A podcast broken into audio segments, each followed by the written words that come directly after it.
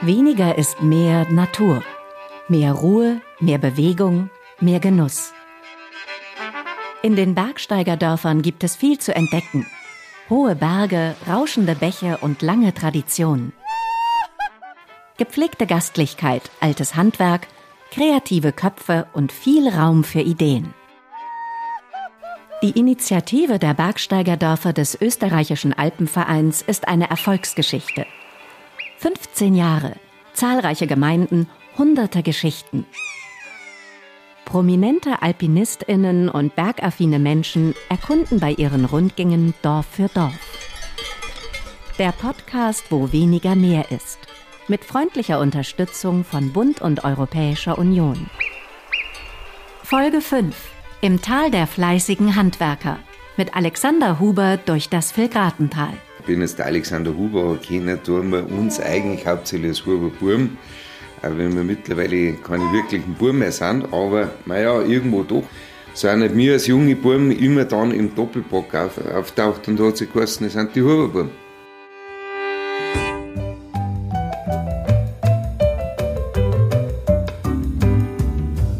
Wer will fleißige Handwerker sehen?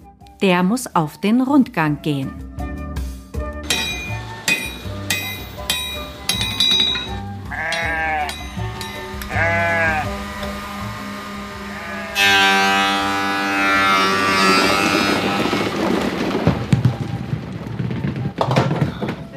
Ja, das war zu plötzlich quasi.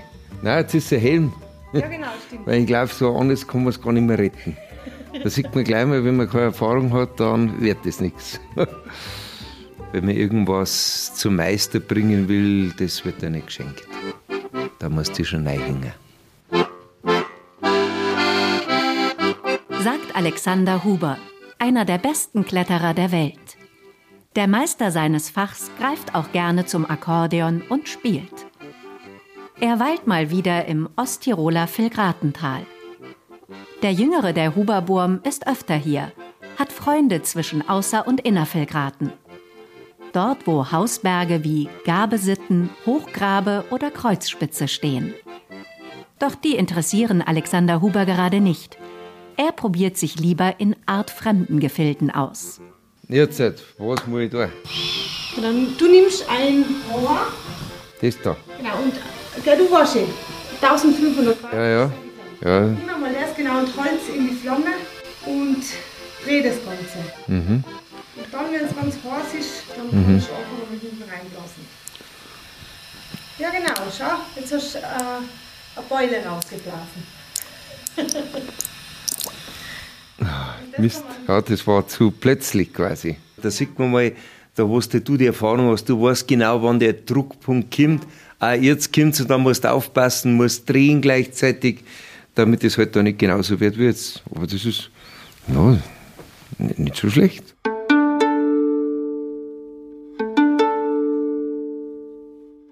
Zwei Hubers unter sich. Alexander und Anna. Weder verwandt noch verschwägert. Anna Huber ist Glasbläserin und eine von vielen Handwerkerinnen und Handwerkern im Vilgratental. In ihrer Werkstatt in Innervilgraten, in der sich ihr Namensvetter Alexander ein bisschen an seine Kindheit zurückerinnert fühlt. Ja, es ist tatsächlich so, dass es ja auch in Bayern eine Tradition im Glasblasen gibt, und zwar im Bayerischen Wald. Und da kann ich mich tatsächlich noch erinnern, da habe ich meinen ersten Schulausflug gemacht. Da waren wir in Waldhäuser mitten im Bayerischen Wald und haben eben auch dort diese Glas, Glaskunst beobachten können. Dass es da herinnen viel Grattendal dich in diesem Handwerk gibt, finde ich auch faszinierend. Ich habe es auch immer schon faszinierend gefunden, das äh, Glasblasen an sich und habe schon viel vom Bayerischen Wald gehört. Ich war noch nie selber in einer Glashütte in, im Bayerischen Wald. Ich werde aber irgendwann dorthin fahren, wenn ich wieder Zeit habe, mehr Zeit. Und da während mache ich es da im Vilgraten selber. Ist es da eine gewisse Tradition im Vilgratental, dass man da ein Glas blasen tut, oder ist es eher so etwas, was einfach das Deine ist? Es gibt keine Tradition äh, vom Glasblasen oder vom Glas selber. Äh, ich habe das für mich entdeckt damals, wo ich so 16, 17, 15, 16 Jahre alt war. Das heißt die Glasfachschule und dort hat es auch mehrere Zweige gegeben, die man äh, machen können hat und ich habe mich eben fürs Glasblasen entschieden und das ist einfach das Meinige, muss ich jetzt einmal so sagen, da bei uns.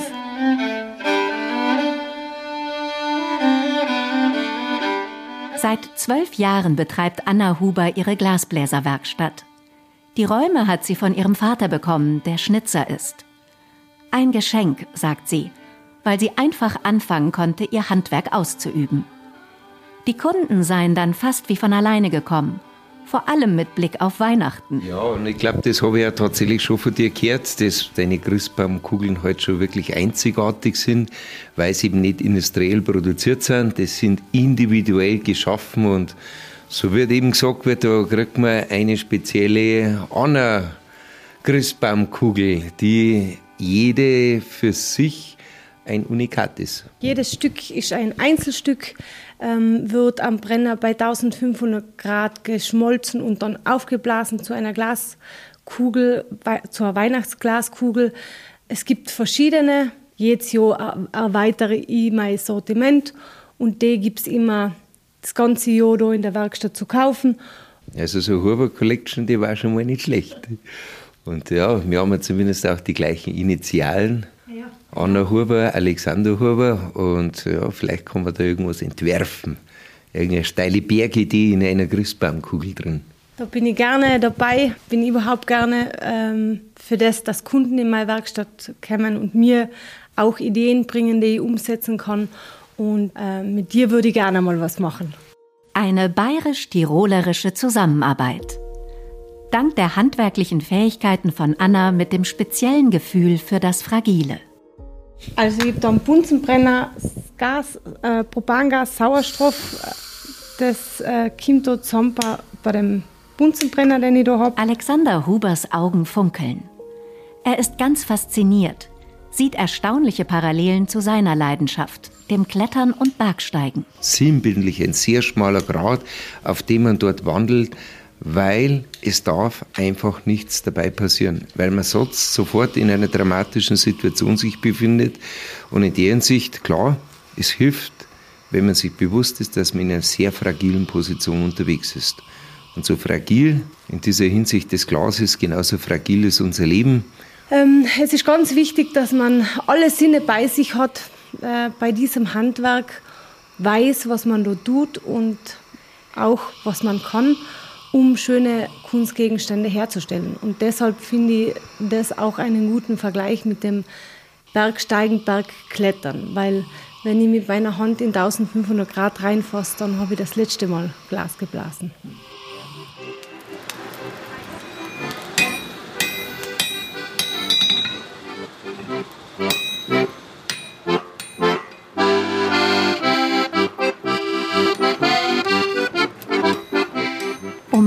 Achtsamkeit geht es nicht nur bei Anna Huber und Alexanders Akkordeon, sondern auch nur ein paar hundert Meter weiter talauswärts. Mitten im Bergsteigerdorf Innerfelgraten. Neben dem alten Gasthof wartet die Schmiedeesse von Alfons und Anton Steidel, die wie Annas Glasbläserwerkstatt Teil des Handwerkerrundgangs ist. Wer die Schmiede betritt, hat sofort den Geruch von Kohle und Eisen in der Nase. Im Hintergrund dudelt das Radio. Alfons und Anton Steidel stehen am Amboss und bearbeiten ein Stück Eisen. Ja. ja, das ist von klein auf. Wir sind, unser Vater hat da angefangen und wir sind immer bei ihm unten gewesen in der Werkstatt und so hat sich das entwickelt. Nein, ich sage mal so, es, es, äh, es gibt nur mal ganz wenige Handwerker, die was so arbeiten. Und wir können nicht anders. Gell? Und es gibt ja viele Orte mittlerweile, wo kein Schmied mehr ist, wo kein Gasthaus ist, wo kein Bäcker ist, wo nichts mehr ist. Und wenn die einmal weg sind, dann ist es vorbei, weil die kommen nicht mehr zurück. Und deswegen äh, ist sehr, sehr wichtig, wenn das weitergeht, irgendwie. Bei uns ist auch alles in der Schwebe, nicht? Bei uns geht es noch, der Ton ist noch nicht pensionsreif, aber ich bin es schon. Und jetzt schauen wir die nächsten Jahre, dass wir jemanden finden, der was da weitermacht. Ist aber sehr, sehr schwierig.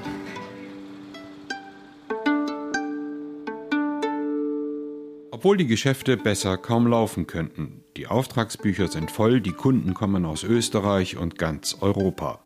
Die solide Arbeit der Handwerker zwischen Kalkstein und der Burg Heinfels hat sich herumgesprochen. Darauf sind die gut 1600 Menschen im Vilgratental stolz. Der Rundgang erinnert also an die lange Tradition des Handwerks. Es ist eng mit der bäuerlichen Kultur im Tal verbunden, womit sich Kulturanthropologe und Historiker Andreas Rauchegger beschäftigt. Ohne die Bauern sähe das heutige Bergsteigerdorf sicher anders aus. Es wäre vermutlich ein ziemlich geschlossenes Waldgebiet. Doch tatsächlich erinnern die steilen grünen Wiesenhänge eher an eine Parklandschaft, findet Andreas Rauchegger. Es geht vielleicht schon so weit, dass manch ein Bergreisender oder Urlauber äh, einen idyllischen Eindruck dieses Tales bekommt und man eigentlich gar nicht wirklich sieht, wie viel Arbeit dahinter steckt, um diese Landschaft zu erhalten. Ja, es ist gelebte Kultur und äh, natürlich wird heute der Ackerbau nicht mehr wie früher betrieben. Wir sind in der modernen Landwirtschaft auch im Vilgratental angekommen. Aber es ist schon eindrücklich, diese steilen Berghänge zu sehen, dass sie immer noch bewirtschaftet und kultiviert werden. Und sie sind natürlich, diese Bewirtschaftung ist auch für die Viehhaltung erforderlich. Der andere Aspekt der Kulturlandschaft sind, äh, und das ist auch ein Markenzeichen des Bergsteigerdorfes Vilgratental, sind, wenn man so will, vier Bergsteigerdörfer. Das ist die Alfenalm, das ist die Kamelissenalm und das sind Unter- und Oberstolleralm wobei das Bergdorf in der Oberstaller Alm auch unter Denkmalschutz steht.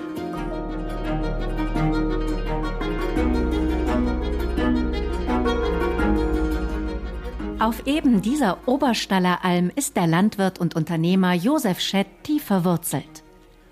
Schon als Kind hat der fünffache Vater hier Schafe gehütet. Daraus entwickelte sich eine clevere Geschäftsidee und eine lebenslange Liebe die Filgrater Natur. Ich bin der Josef Schett, auf einem Bergbauernhof aufgewachsen und zu schwierigen Zeiten, die 60er, 70er Jahre, wo mein Vater äh, im Winter in Ermangelung von Erwerbsmöglichkeiten nach Deutschland ins Holz gegangen ist mit vielen anderen jungen Leuten aus dem Tal. Und ich habe noch Banklehre gemacht nach der Schule und habe mir immer schon überlegt, was könnte man tun, um den elterlichen Hof vielleicht wirtschaftlich ein bisschen Vordermann zu bringen. Und habe das Glück gehabt, einen Vater zu haben, der zwar begeisterter Rinderzüchter gewesen ist, der mich aber bei allen meinen Unternehmungen immer unterstützt hat und wie dann seine äh, Kollegen im Gasthaus ein bisschen ausgelacht haben, Politikier verkauft haben und auf Schof umgestellt, dann hat er gesagt, du, und wenn der Bauer Affen einstellt und der verdient der Geld, ist mir auch recht. Alles gescheiter wie im Winter in Deutschland und der Holzarbeit sein. Ja, ich habe nachher, äh, wie gesagt, mit ein paar Gleichgesinnte haben wir da unsere vier Bauernhöfe umgestellt auf Schafhaltung und begonnen Lammfleisch zu vermarkten und Schafkäse zu machen und haben nachher natürlich auch einen Haufen Wolle gehabt für die Schafherden und haben festgestellt, dass es damals keinen Markt mehr gegeben hat dafür. Was also mit der Wolle tun? Da kam Josef Schett die zündende Idee. Er reaktivierte Geräte wie die uralte Kartatsche. Die Maschine verwebt die Faser beim Kämmen zu einem Vlies. Damit ging der junge Mann in die Schweiz und nach Deutschland. Schett ließ die Eigenschaften von Wolle von Experten untersuchen. Das Fazit? Wolle ist ein Top-Produkt, das sich für vielerlei eignet. Und dann Kopfsprung ins kalte Wasser, ohne lang nachzudenken, ein Grund gekauft, ein Betriebsgebäude errichtet und in Norddeutschland die erste Maschine gekauft, um Wolle zu verarbeiten. Ja, innerhalb relativ kurzer Zeit auch eine funktionierende Maschine gehabt, wo man Wolle im größeren Umfang verarbeiten hat können. Aber natürlich haben wir keine Produkte gehabt und keinen Markt. Nicht? Die Arbeit ist dann erst richtig losgegangen. Und da bin ich dann sicher 30 Jahre jedes Jahr 100.000 Kilometer und mehr in Europa umgefahren, um Marktforschung zu betreiben und die Produkte zu verkaufen und zu entwickeln. Und äh, die Rebecca, die älteste Tochter von mir, ich habe insgesamt fünf, der ist mit vier Jahren schon das erste Mal mit mir unterwegs gewesen und ist so direkt mit dem ganzen Thema aufgewachsen. Und das ist gar nicht keine Diskussion gewesen, dass die Rebecca die Firma nicht einmal weiterführen wird. Also wenn wir im Doppelpack auftreten, ist das immer eine gute Geschichte.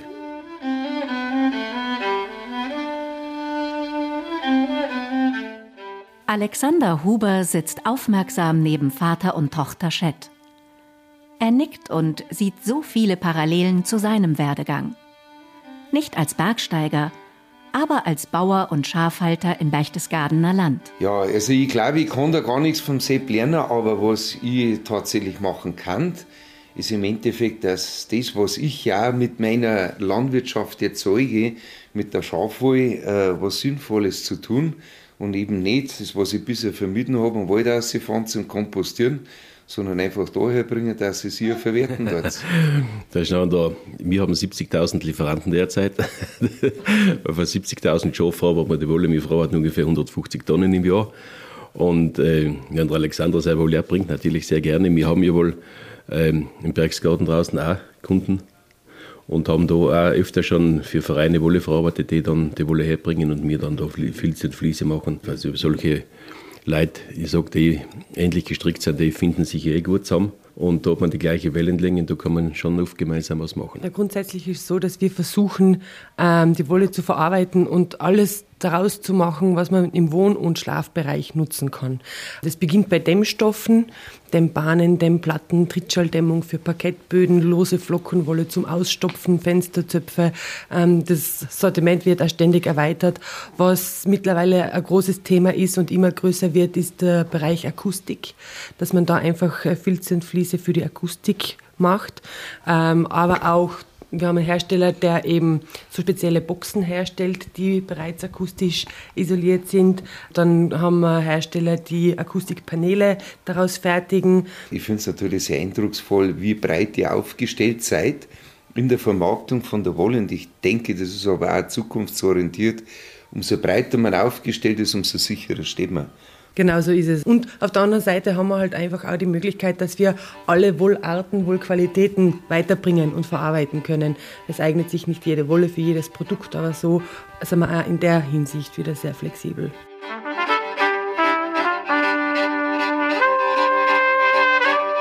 Ihr hört, wo weniger mehr ist, den Podcast der Bergsteigerdörfer, einer Initiative des österreichischen Alpenvereins. Produziert mit freundlicher Unterstützung von Bund und Europäischer Union.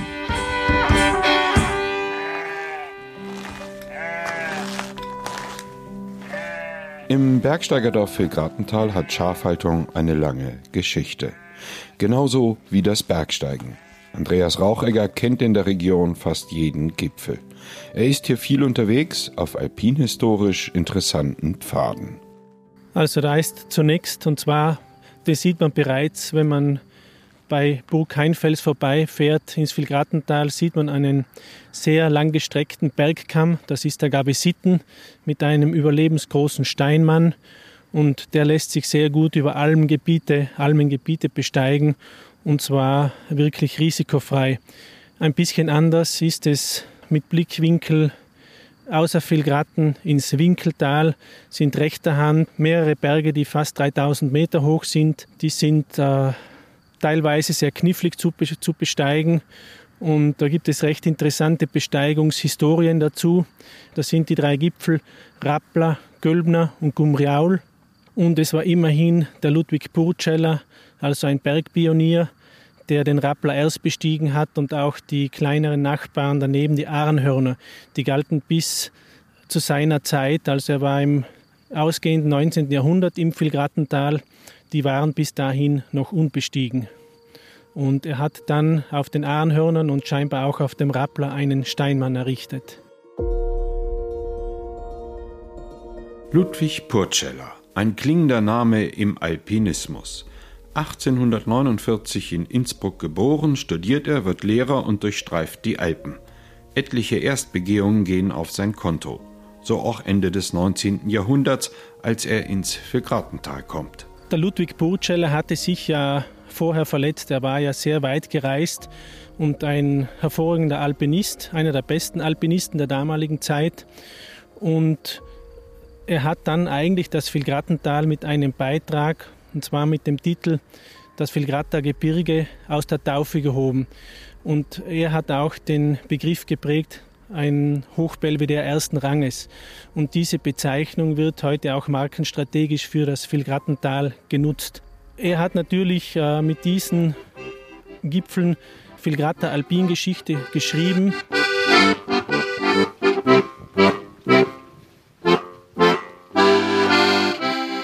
Ein Kletterdorado ist das Vilgratental allerdings kaum.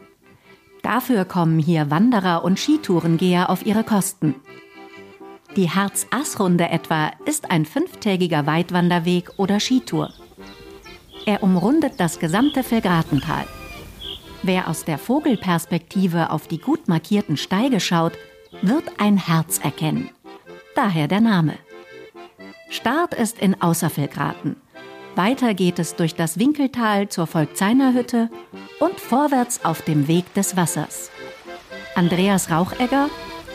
Es ist im Prinzip immer der Grenzverlauf und der geht dann auch über diese Arntaler Lenke äh, nach Innervilgraten.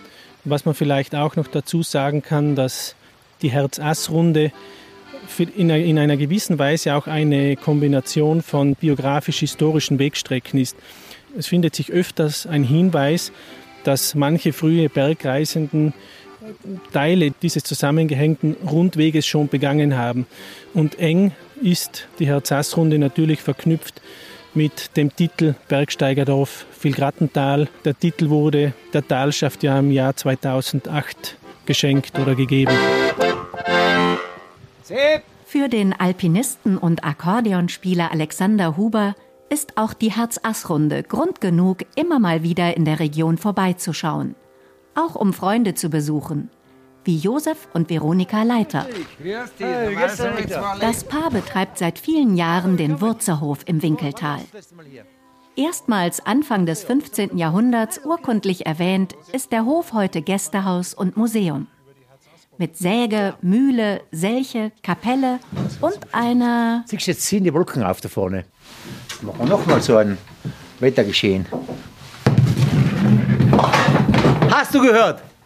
Im Wurzerhof gibt es also eine Kegelbahn. Nicht nur für Gäste. Denn manchmal schieben Sepp und seine Frau auch mal eine ruhige Kugel.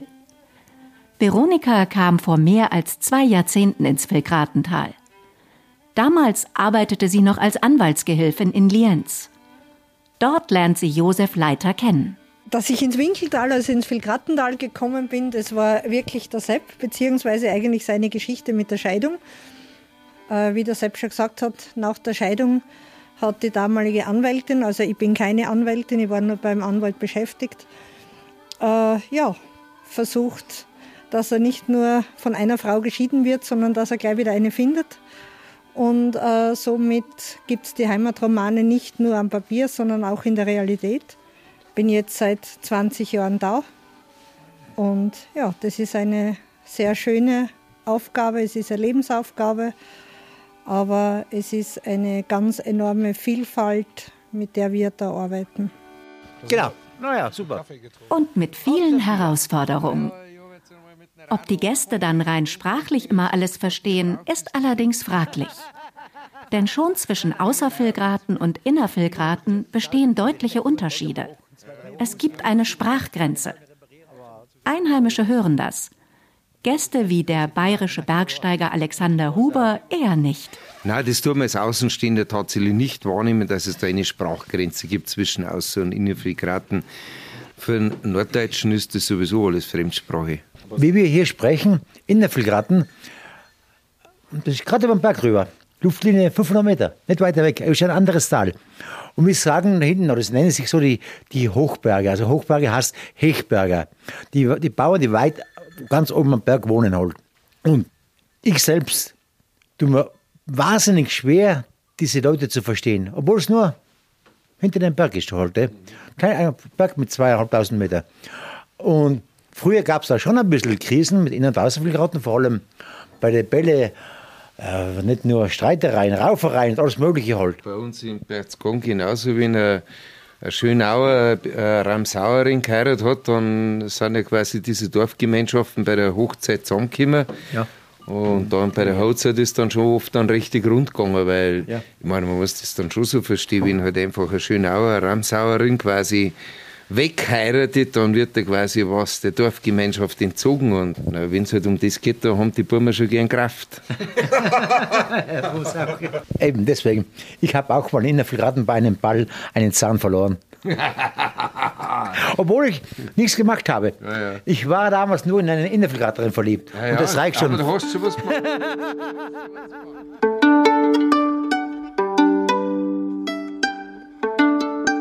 Inzwischen sind die Rivalitäten zwischen den beiden Dörfern einer freundschaftlichen und gegenseitigen Wertschätzung gewichen, wie die beiden Ortsbürgermeister bestätigen.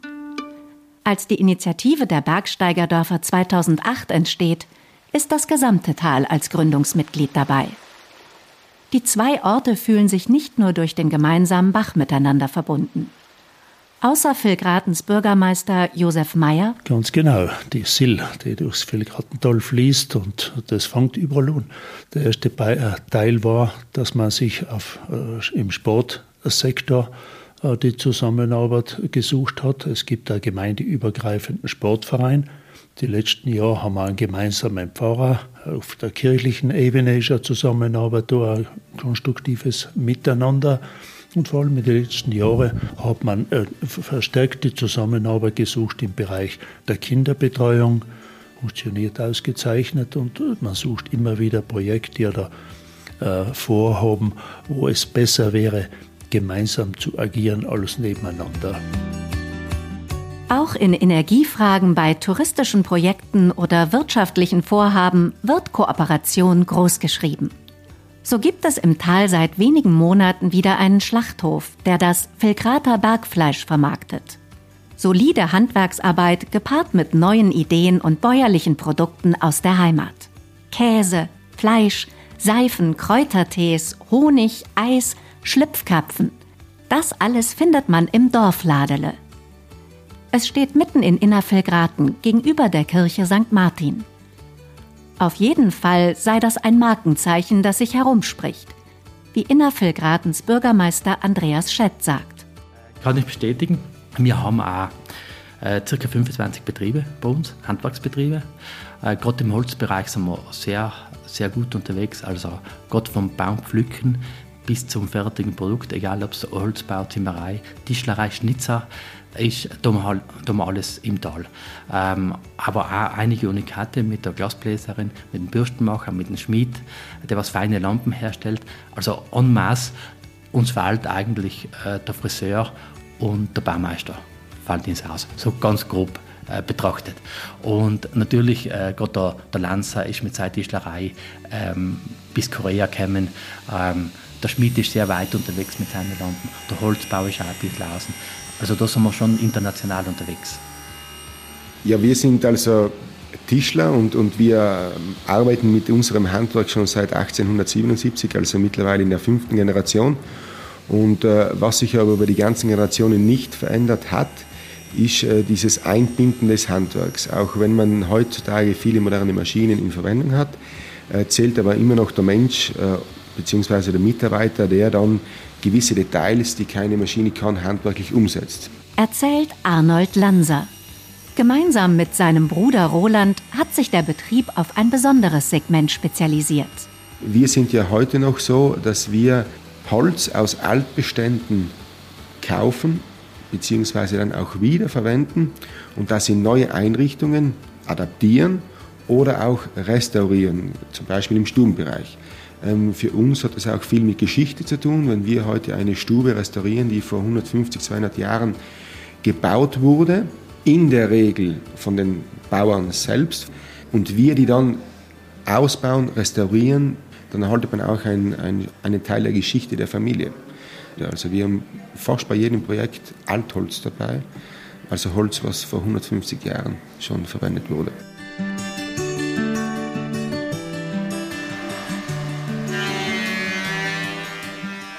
Viel Holz bearbeitet auch Ludwig Reiner. Nicht so große Bauteile wie in der Tischlerei. Aber sein Geschäft ist ähnlich international. Ludwig Reiners Bürsten, Besen und Pinsel gehen auch nach Übersee.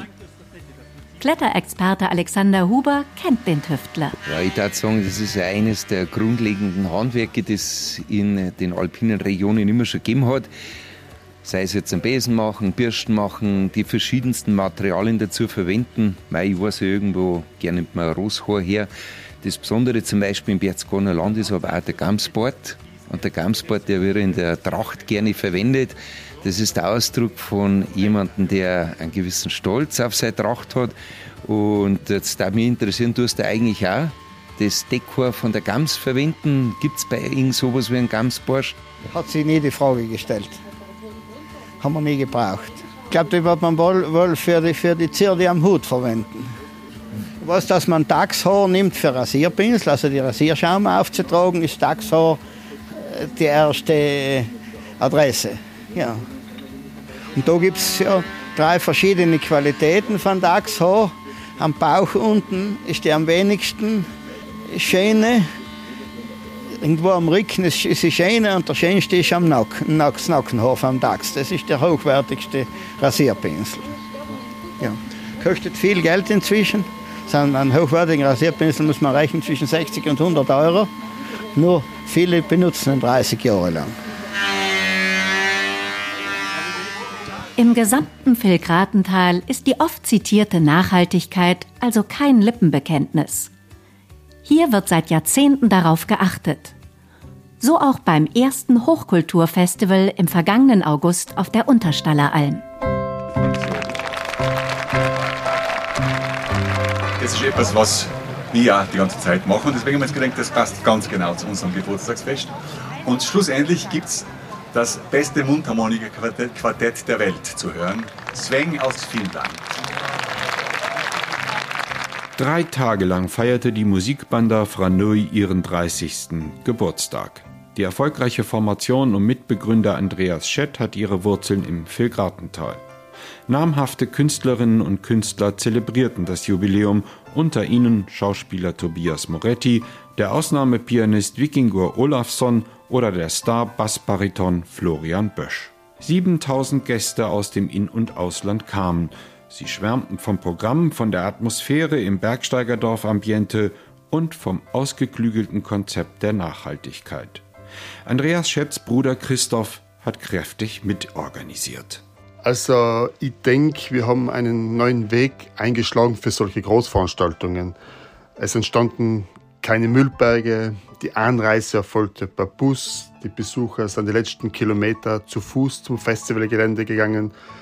Es entstand kein Schaden an Landschaft und Natur. Das Essen ist aus dem Tal gekommen, also hergestellt von lokalen Produzenten. Die Getränke stammten aus dem Defreckental, also gleich nebenan. Ich bin der Meinung, mehr Regionalität geht kaum. Aber auf das haben die Filgratter im Prinzip schon immer einen großen Wert gelegt.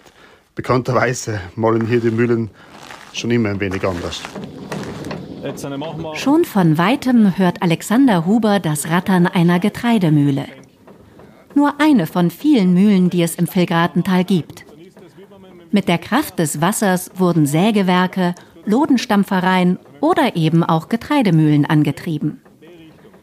Am nördlichen Ortsausgang Richtung Unterstaller Alm bekommt man einen lebhaften Eindruck davon. Hier hat der Heimatpflegeverein Innervilgraten ein Freilichtmuseum errichtet. Der langjährige Obmann heißt Alois Mühlmann. Die Idee ist, ist eigentlich sehr alt. In den 65er, also 1965, 66, wo diese Hochwasserkatastrophen waren, wurde die, das venezianische Sägewerk zerstört und auch einige Mühlen. Seither steht das eine und andere Bauwerk also renovierbedürftig. Und wir, der Heimatpflegeverein, haben uns in den 80er Jahren die Aufgabe gestellt, eines davon einmal mindestens zu reparieren, also herzurichten. Und das war die venezianische vergelerte Säge. Über die Gemeinde von Tauschprojekt Wasserkraftwerk haben wir dann eine, eine Mühle vom untersten Talende dazu in, diese, in dieses Areal gesetzt, wo bereits schon auch ein Lodenstampf gestanden ist und, und steht und wir diese drei Objekte hergerichtet haben und zum Herzeigen, wie es früher einmal war.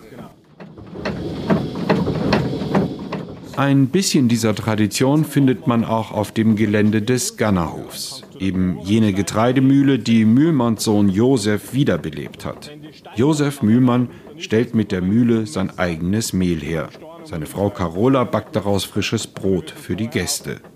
Alexander Huber staunt und wird zum Müller. Gut. Gut. Das bisschen Mehlstaub ist schnell abgeklopft. Alexander Huber und Josef Mühlmann haben vor dem Haubenrestaurant des Gannerhofs Platz genommen. Auf einer Bank. Vor sich frisches Filgrater Bergquellwasser. Entspannte Atmosphäre zum Plaudern. Über das Tal, über Parallelen zwischen Spitzengastronomie und Sechstausender-Gipfeln. Also ich bin der Alexander und du bist der Sepp, soweit ich das mitgekriegt habe. Fang nochmal von vorne an. Sepp werde ich nie einer sein. Ja, Josef. Danke. Ja, na, wurscht, wurscht bei uns. Haben einfach alle Josef Sepps, aber ich weiß ja, also wie bei Maria und Josef, da sagt man auch nicht Maria und Sepp. Sepp, ganz genau, Mädel und Sepp. Also ich bin der Josef vom Gannerhof in dem Moment. Also ich betreibe mit meiner Frau den Gannerhof in Innervillgarten auf 1400 Meter seit 2016 auf 17 haben aber die Küche schon 2003, 2004 dann im Dreh herum äh, als Küchenchef begleiten dürfen in, der, in dem Haus. Und meine Eltern haben eigentlich diesen durchaus verlotterten, damals verlotterten Bauernhof äh, 1981 als äh, Gasthaus umgebaut, hergerichtet und wieder aufgesperrt. Und 1900 ungefähr 89 war dann so die erste große Entscheidung Qualität oder Quantität. Und sie haben sich eben für die Qualität entschieden. So. Und heute schaut es so aus, dass eben von dem Bauernhof ein Gehöft draus geworden ist. Ich meine, man muss im Endeffekt eh äh, das auch so verstehen, wenn 1981, wenn da quasi auf der Initiative für die Eltern ein Gasthof draus gemacht worden ist, wo es Qualität geben soll und keine Quantität. Ich meine, das ist ja schon äh, 6000er, den man in diesem Moment besteigen muss, weil ich sage mal, das Problem ist ja, dass die Landwirtschaft gerade in der Region ja wenig rentabel ist und dass man da wirklich auch Probleme hat, etwas draus zu machen. Im Endeffekt habt ihr da euch einen großen Berg vor euch gehabt, indem dass ihr aus diesem Hof was machen habt müssen, damit der Gannerhof überlebt. Das ist, das ist, fühlt sich so ziemlich genauso an. Ich kann mich erinnern, wir haben, wir haben auch nicht jeden 6000er ähm, Gipfelsieg äh, erlangt, aber das gehört halt beim äh, Bergsteigen und Weitwandern, äh, sei es zu Fuß oder im Kopf, einfach auch dazu. Und vor allem auch, wenn man die Landwirtschaft nochmal anspricht, die karge Landwirtschaft in den Alpen, die ist vielleicht jetzt wirklich nicht mit äh, hohen Erträgen äh, gesät, aber das, was wächst, das wächst, weil es Kraft genug hat, weil sonst würde es nicht wachsen wollen mit der kurzen Sommerzeit hat es genug Energie, um zu reifen und sich irgendwie vom Boden was rauszuzwicken. Und wenn du da als Landwirt dann was rausbringst noch, das sind ja alles unheimlich großartige Produkte und Dinge von der Natur. Und wenn man das mit Respekt erntet und begeht und nicht alles zu Tode pflückt, sondern auch ein bisschen was hinten lässt für die Tiere und für die Natur selber, dann hast du nächstes Jahr wieder was. Viele dieser ähm, Dinge sind auch in dem Tourismusland Tirol natürlich verloren gegangen. Gell? Und das sucht man jetzt mit händeringend irgendwie. Aber das Problem ist halt, was du in der Natur kaputt gemacht hast, das ist halt meistens dann wirklich kaputt. Das ist so ein bisschen irgendwie weggeschaut. Und deswegen ist ja gerade so was wie die Idee, so Bergsteigerdörfer auszurufen, aus meiner Sicht in die Zukunft weisend, weil es einfach eine Form von Tourismus ist, die nachhaltig funktioniert dass man eben die Leute, die in diese Täler wohnen, halt auch so weit unterstützt durch diese gedankliche Konzeption, dass man merkt in der Kommunikation, das ist etwas Wertvolles. Ich glaube aber auch daraus kann man die, den, den, großen Mehrwert der Qualität auch wieder äh, herauswirtschaften. Ne? Dass man wirklich sagt, ich, ich hucke jetzt wirklich allein auf der Wiesen. Und da kommt auch ganz lang keiner. Mhm. Und das ist ja äh, durchaus großartig und kann natürlich auch geistig, wie seelisch, wie physisch bereichernd sein. Die meisten, so habe ich das Gefühl, was das das erste Mal erleben, brechen fast ein bisschen zusammen innerlich, weil sie einmal ganz intensiv mit sich selber beschäftigt werden müssen. Da kommt dann auch so ein bisschen das erste Erschrecken, dieses, boah, bist du deppert, wow. Und sind sie einmal ratlos oder werden ein bisschen nervös. Nicht? Und nachher nimmt man sie wieder mit, ein in die warme Stube, dann geben sie was zum Gutes zum Essen, wo sie sagen, okay, ja, es muss nicht immer die ganze Stopfleber sein, es kann auch aus dem Wald was sein, aus der Wiese.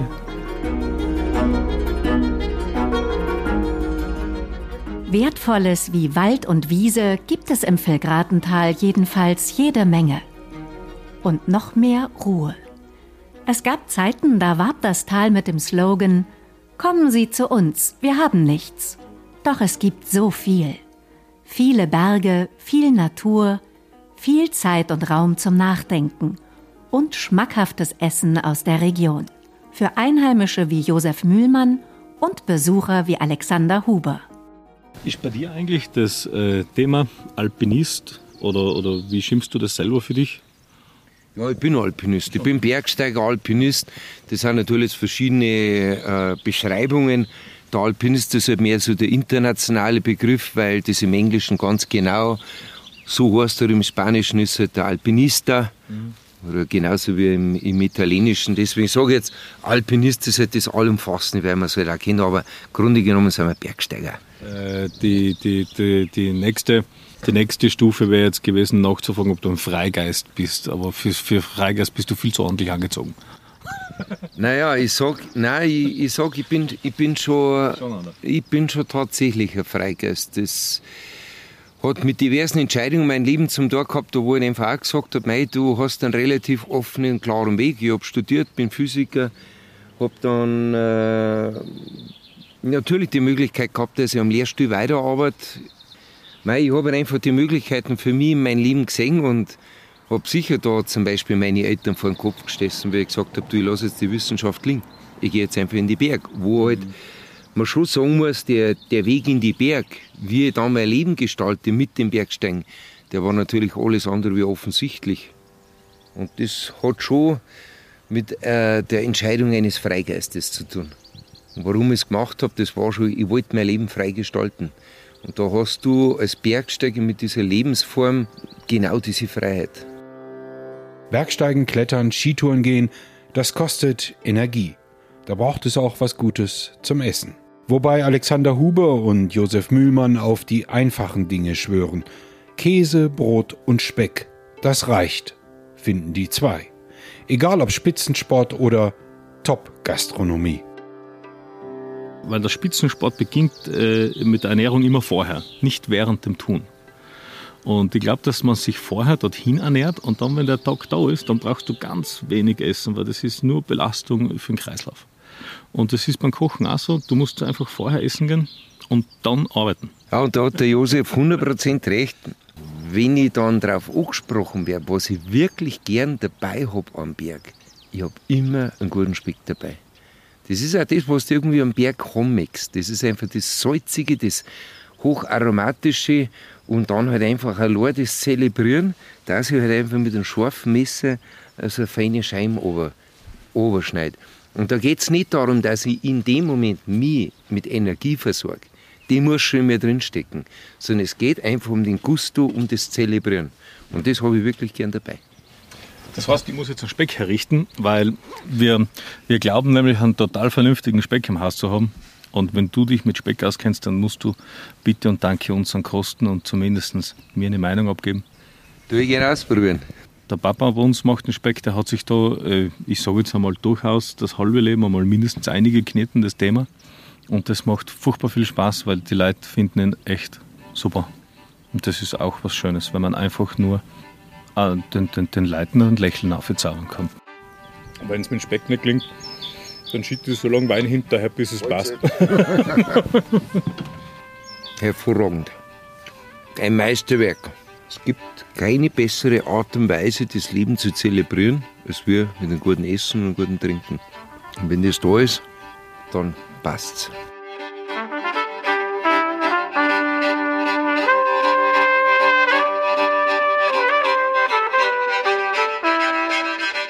Das war der Podcast der Bergsteigerdörfer. Folge 5. Im Tal der fleißigen Handwerker. Mit Alexander Huber durch das Vilgratental. Gestaltung Jörg Wunram und Christoph Schett von den Freizeitproduktionen. Musik Ramsch und Rosen. Wenn ihr mehr wissen wollt, findet ihr uns im Internet unter www.bergsteigerdörfer.at. bergsteigerdörfer.org. Diesen Podcast findet ihr überall, wo es Podcasts gibt. In der nächsten Folge hört ihr mit Christian Stangl durch Jonsbach im Gesäuse. Dieser Podcast wird erstellt mit freundlicher Unterstützung von Bund und Europäischer Union.